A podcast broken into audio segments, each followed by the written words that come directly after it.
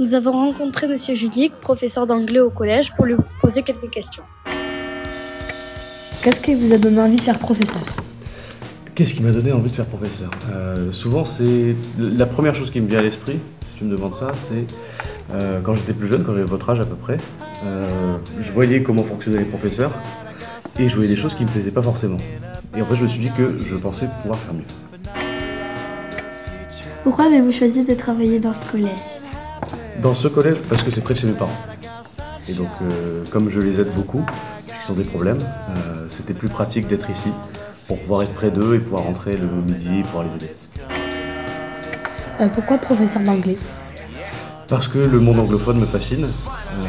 Depuis que je suis tout petit, j'adore les États-Unis. Et, et en fait, j'y suis allé, je suis tombé encore plus amoureux de ce pays. Et donc, j'ai décidé assez naturellement de faire professeur d'anglais. Qu'attendez-vous de vos élèves? Qui se rendent compte qu'avec l'anglais, on peut tout faire. Alors d'aujourd'hui, si on veut un métier, si on parle anglais, c'est beaucoup plus facile que pour voyager. N'importe où sur la planète, si on parle anglais, on peut y arriver. Et donc, ils se rendent compte à peu près de la chance qu'ils peuvent avoir d'apprendre cette langue et que culturellement, ils peuvent apprendre énormément de choses. Quelle était votre première impression en arrivant au collège au collège que c'était calme. C'était très très très calme.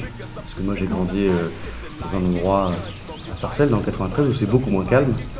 Et que c'est des, des conditions quasiment parfaites pour travailler. Alors malheureusement il y en a certains qui ne se rendent pas compte. Mais euh, quand on compare à d'autres collèges, c'est quand même un endroit qui est vraiment parfait pour pouvoir travailler. Pourquoi mettez-vous très rarement des observations? Parce que je pense que c'est pas la solution.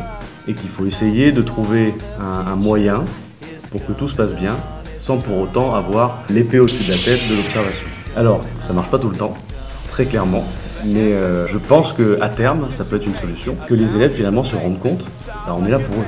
On n'est pas là pour les punir, on n'est pas à la police, on est là pour les aider, pour leur apprendre des choses et travailler avec eux. Finalement, vous n'êtes pas spectateur du cours, vous êtes acteur. Donc souvent, quand un cours se passe pas bien, les principaux acteurs du fait que ça se passe pas bien, c'est vous. Alors après, ça peut être le professeur aussi, parce qu'il gère pas bien, parce qu'il y a un problème de préparation ou quoi que ce soit, mais malgré tout, souvent, c'est les bavardages, c'est des choses comme ça qui font perdre beaucoup de temps. Quelles fautes les élèves font-ils le plus? Les fautes en anglais? Oui, oui. Alors à l'oral, ils rajoutent des H partout, ils essayent de dire des mots en français, tout simplement, donc ça donne des choses un peu étranges. Et sinon à l'écrit, il y a les majuscules, un hi, hi, il y a une majuscule quand tu l'écris. Le passé aussi, c'est un petit peu compliqué, avec les verbes irréguliers, ed, etc. C'est des fautes, on va dire, qui sont normales. En fait, vous êtes en apprentissage. Donc en fait, vous êtes là, à l'école, c'est fait pour faire des fautes. Quand on est au collège et après au lycée, on est là pour faire des fautes et pour s'améliorer. Une fois qu'on a un travail, après, on peut plus en faire. Quelles ont été les plus grosses bêtises de vos élèves? Il n'y a, pas- il y a pas eu de grosses bêtises vraiment. Parfois certains qui ont manqué de respect. Et euh, il a fallu les rappeler à l'ordre, leur rappeler que bah, je suis le professeur. De toute façon, ils doivent respecter aussi bien leurs camarades que les adultes. Comment se passent euh, vos cours la plupart du temps? Euh, comment dire? Bruyamment? Non, souvent il y a des bavardages qu'on peut en sorte de régler au fur et à mesure. Mais euh, ça se passe relativement bien. Parce que les élèves sont assez intéressés. J'essaie au maximum de les écouter et de voir un petit peu si ça fonctionne ou pas. Et si je vois que ça fonctionne pas, j'essaie de changer d'activité. Ça, ça se passe bien. Je trouve que les élèves sont intéressés. Que pensez-vous des notes de vos élèves? Les notes, ça dépend des moments. Souvent, c'est très correct, c'est très bon. Il y a vraiment de très bons résultats. Mais quand il y a un manque de travail, euh, notamment là les derniers temps, j'ai senti vraiment qu'il y avait un manque de travail, un manque d'investissement, et ça se reflète tout de suite sur les notes. On est passé d'à peu près 14-15 de moyenne pour la classe à 10,5. Donc euh, c'est qu'il y, a- vraiment un problème d'investissement. Quand il y a les verbes irréguliers par exemple, euh, c'est juste à apprendre par cœur, qu'il y a plus de la moitié de la classe qui est à peine la moyenne, c'est vraiment il y a un, un vrai manque de travail. Que pensez-vous de la radio?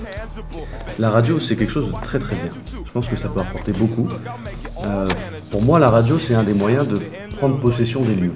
Ça veut dire que aujourd'hui, le collège, bon, c'est un endroit où vous venez, vous repartez, etc. Et vous n'allez pas en garder forcément un souvenir euh, extrêmement fort du lieu en lui-même. Quelque chose qui, pourtant, est extrêmement important. Ça fait partie de votre vie pendant plusieurs années et vous devez prendre possession des lieux. Ce collège, il est à vous, finalement. Donc, la radio, c'est un moyen de s'approprier le lieu et de pouvoir communiquer, de pouvoir vous exprimer, d'avoir un peu de liberté.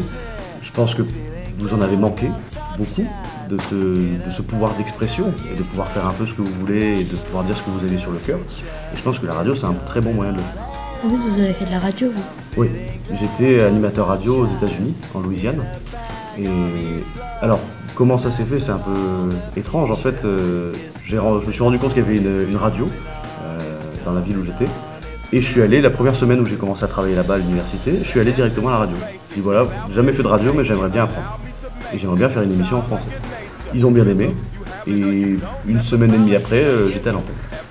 Alors je me suis retrouvé avec quelqu'un que je connaissais pas, qui commençait à m'expliquer comment ça fonctionnait, la radio, etc. Et d'un coup il m'a dit bon allez on est à l'antenne dans deux, un, et il a commencé à parler à la radio. Et moi j'étais avec mon casque devant le micro, un peu perdu à me dire ah c'est aujourd'hui qu'on commence. Plus rapide. Mais après ça s'est fait tout seul et c'était vraiment très très agréable et j'ai appris beaucoup de choses.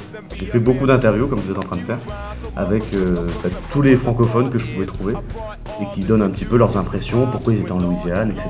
Et c'était vraiment une, une très belle expérience. Bah, merci d'avoir répondu à nos questions. Bah, avec plaisir.